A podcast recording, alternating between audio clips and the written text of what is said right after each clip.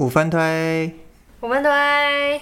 那我要推的是一个动画短片，叫《World of Tomorrow》，有人翻《今夕何系》。它是一部十六分钟的动画短片，在二零一五年的时候入围了奥斯卡的最佳动画奖。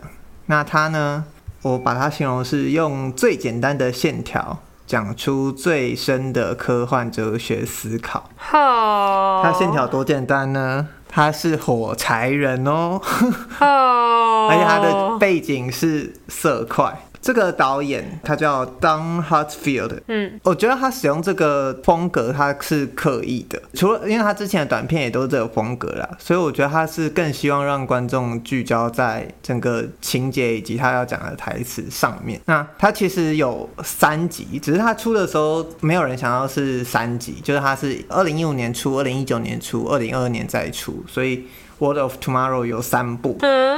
我本来想说我要一次退三部，但后来我前几天重看第一部之后，才发现第一集的资讯量就爆炸，就是跟我印象中，因为我第一次看的时候是被他的几个画面震撼，但我后来再细看，发现哦，好，那我乖乖的今天就讲第一集就好。然后因为第二集和第三集的时长都比较长，好像十九二十到半小时内，但第一集最简单。那第一集他讲一个故事主角叫 Emily。他有一天，他就突然被未来的第三代 Emily 造访。他也是 Emily，所以他继承了两百多年来的 Emily 的记忆，这样子。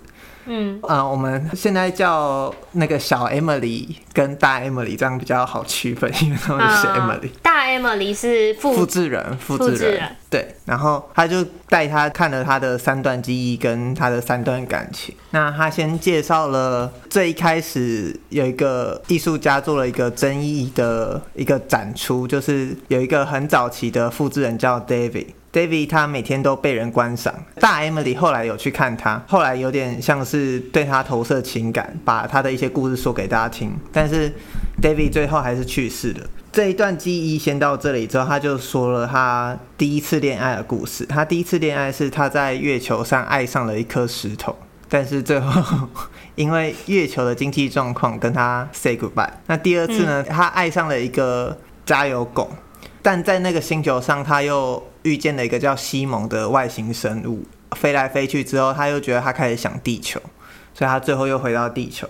在地球上，最后他又遇见了大卫的后来的复制人，沉寂的那个之前的大卫，但是他不已经不是原本的那个大卫了。啊！但是因为他的那个机型还是早期复制人的机型，所以在某一天，那个 Emily 就说他就突然死掉，大卫的故事就结束了。Emily 在讲这整个三段感情或记忆的时候，都是用一个很像 Siri 的声音，就是他没有感情，嗯，就没有感情的讲完这三段最后故事。但是他说他就是因为在未来他们可以看别人的记忆片段，甚至未来他们的历史就是看着别人看着别人的记忆片段，你知道吗？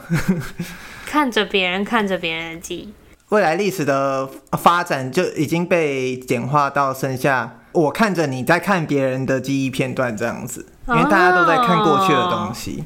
他就说，他最后在大卫过世之后，他不知道为什么他看了大卫最后一段下楼梯的记忆，他看了六千多次。嗯，然后这时候那个小 Emily，因为小 Emily 只有六岁，他就对他说：“You missed him。”然后他就突然愣住了一下，他就说：“我没有那个能力去处理这个情感。”然后最后这个故事呢，他就。跟小 Emily 说了，在六十天之后，整颗地球会被一颗陨石撞击。在那个时代，大家就开始把自己的意识上传到一些小盒子，或有钱的人就坐太空舱去外面。但因为参差不齐的太空舱太多，所以整个大气层都是太空舱以及那些人的尸体。应该说，这些太空舱就会在那个破败的地球上慢慢坠毁。嗯。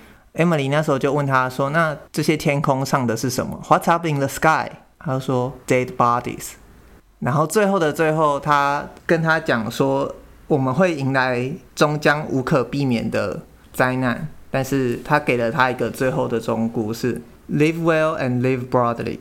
You are alive and living now. Now is the envy of all the dead.” 好好生活，开阔心胸。你活在这世上，你应该活在当下。当下这一个词是所有死人都会最嫉妒的一件事。然后最后他还对他做了一件事，这件事是贯穿整剧的核心，但我把它留一个悬念放在这里，因为我不知道怎么去讲，但是我很想告诉大家，是他整个故事的诗意，我觉得它就是属于那一种没办法被简化的东西。因为我现在虽然讲故事剧情很破碎，因为他的确很跳跃，但是。整个他在处理的对白是非常精心设计的。嗯，最厉害的是，当我看完之后，我去查，他说那个小 Emily 的声音来源，大 Emily 是就是他请别人配音的，但是小 Emily 的演员是他请他的他的侄女在玩耍的声音，他把它录下来之后拼凑成这一部动画里面那个贯穿核心那个提问的对白，所以我觉得就是他的诗意是在这里。嗯，你虽然听我讲的故事，但你再真的去按照它的节奏、它的剧情、它的配乐去了解的时候，你才会发现，哦，原来剧情的深刻真的有时候他用最简单的东西、最精简的故事、最诗意的方式，他把它讲完了。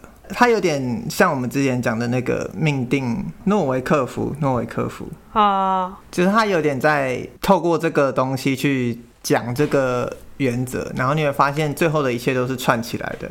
他最后问你说，科技发展到最后，我们会不会只剩下孤独这件事？只是他的剧情很深，对白很深，配乐很深，但它就是一个十六分钟的短片。嗯，World of Tomorrow 推荐给大家。